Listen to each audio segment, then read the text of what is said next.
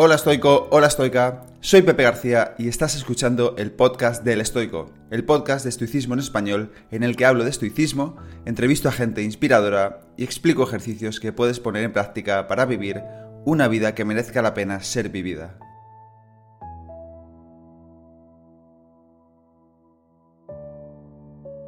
Bienvenido, bienvenida al episodio número 107 del podcast.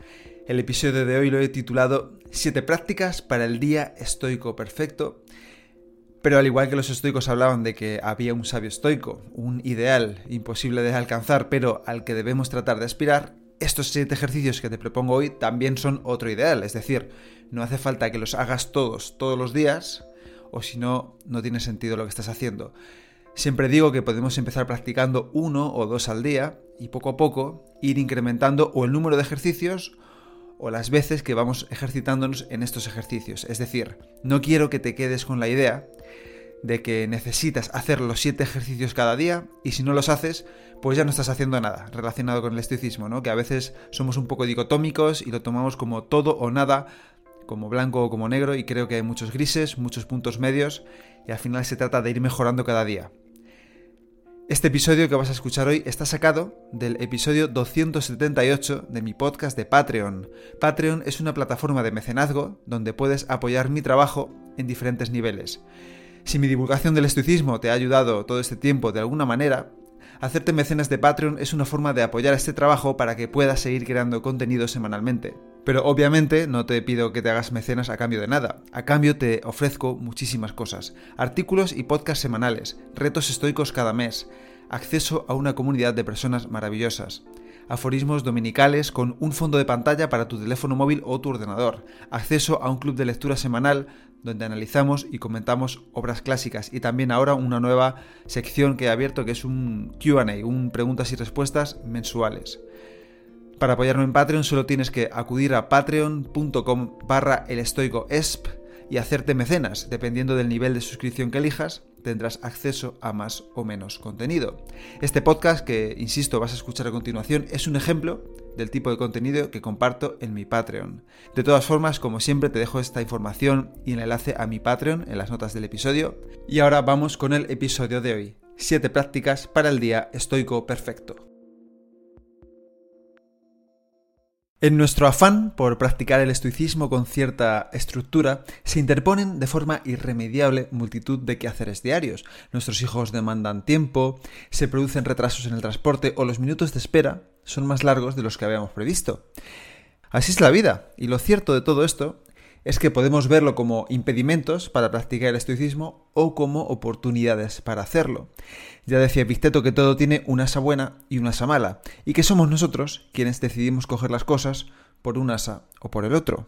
No obstante, hoy veremos prácticas, hábitos o rutinas que podemos tratar de practicar día tras día, ejercicios para realizar en tiempos de paz, para cuando lleguen tiempos de guerra. El objetivo de estos ejercicios es hacer que nuestros días sean un poco mejores, porque al final, si queremos vivir una buena vida, tiene sentido centrarnos en vivir buenos días. En definitiva, la vida se compone de días.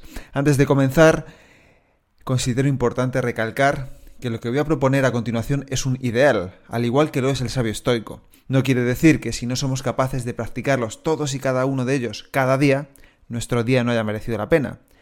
Soy consciente de que la vida es frenética y no tenemos todo el tiempo que nos gustaría. Pero bueno, se trata de ir probando y mejorando poco a poco. La idea a tener en mente, y siento insistir tanto en ello, siento ser tan pesado, pero considero que es vital, la idea es buscar el progreso y no la perfección.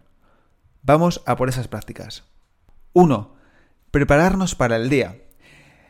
No hace falta que lo hagamos a través de un diario físico, porque también puede ser mental, y su fin es el mismo, dedicar unos minutos de reflexión cada día para ver el tipo de persona que queremos ser y cómo queremos enfrentarnos a los problemas de ese día concreto. Es cierto que lo que se queda en el papel tiene de alguna forma más peso y que la escritura nos requiere un ejercicio más, más sereno, más consciente, pero también podemos hacerlo dando un paseo o sencillamente retirándonos a reflexionar sobre posibles eventualidades y valores por los que nos queremos guiar. Marco Aurelio también nos recomendaba mirar al cielo, mirar a los astros, y recordarnos que ellos cada día realizan sus acciones sin importar qué día sea. Nosotros también podemos recordarnos, al igual que los astros, ejercitar nuestra disciplina, nuestra bondad, nuestra empatía, nuestra presencia, sin importar que sea lunes, martes o sábado. 2. Leer, aprender algo nuevo cada día y escribirlo.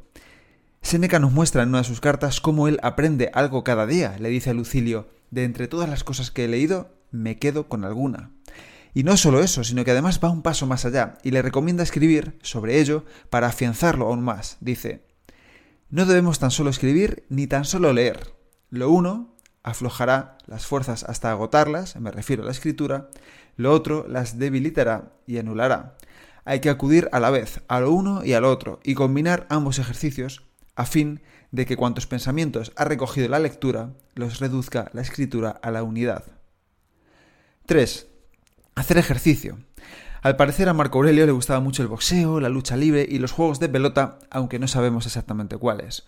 Epicteto habla con frecuencia sobre el levantamiento de pesas en sus disertaciones, quizás tomando la idea de su maestro Musonio, y también reitera las comparaciones de las adversidades de la vida con los Juegos Olímpicos.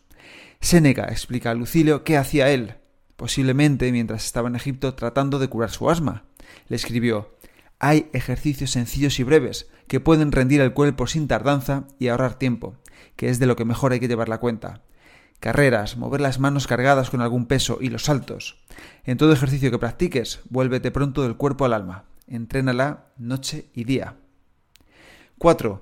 Dormir una pequeña siesta. Eh, hoy son muchos los estudios que refrendaban los beneficios de un sueño corto en mitad del día, pero Séneca ya lo hacía hace dos mil años. Decía, duermo la siesta lo imprescindible. Conoces mis hábitos, tengo un sueño muy corto, como si fuera una pausa. Me basta con haber dejado de estar despierto.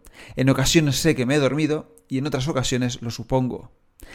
Si te es imposible, por cuestiones laborales o temporales, dormir una pequeña siesta, quizás puedas retirarte a algún sitio a cerrar los ojos y hacer respiraciones profundas y conscientes durante 3 o 4 minutos. 5. Meditar sobre tu mortalidad. Memento Mori era un recordatorio que los estoicos tenían a diario. Ya conocemos todos esa célebre cita de Marco Aurelio. Podrías dejar la vida ahora mismo, deja que eso determine lo que haces, dices y piensas. También se recuerda a sí mismo en sus meditaciones que otros emperadores y conquistadores anteriores como él, por ejemplo Augusto o Alejandro Magno, ya estaban muertos, una idea que tan fácilmente ignoramos a diario. Todo el mundo se muere, sea quien sea. Poniendo la perspectiva de la muerte, todo parece de repente menos importante. 6. Dar un paseo. Seneca habló sobre la importancia de caminar como una forma de aliviar la mente y el cuerpo. Deberíamos dar paseos errantes al aire libre, escribió, para que la mente pueda nutrirse y refrescarse con el aire libre y la respiración profunda.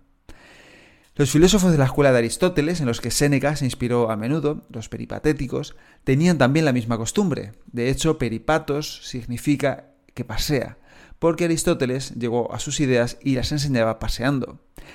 Y es que a veces buscamos hacks increíbles y trucos en sitios recónditos, intentamos implementar rutinas rarísimas, o cuando un simple paseo, sin podcast, sin música, sin audiolibros, refresca la mente y nos hace ordenar los pensamientos y ponerlo todo en otra perspectiva. 7. Revisar el día. Cada noche debemos, nos recomendaba Séneca, examinar nuestro día y nuestras acciones. Como él mismo escribió, así hacía Sextio, de modo que al terminar el día, cuando ya se había recogido para su descanso nocturno, preguntaba a su espíritu, ¿de qué mal te has curado hoy? ¿A qué vicio te has opuesto? ¿En qué aspecto eres mejor? Desistirá y será más moderada la ira, que sepa que a diario ha de presentarse ante el juez. ¿Qué hay pues más hermoso que esta costumbre de darle un repaso a toda la jornada? Y hasta aquí el episodio de hoy. Espero que te haya gustado y que lo pongas en práctica.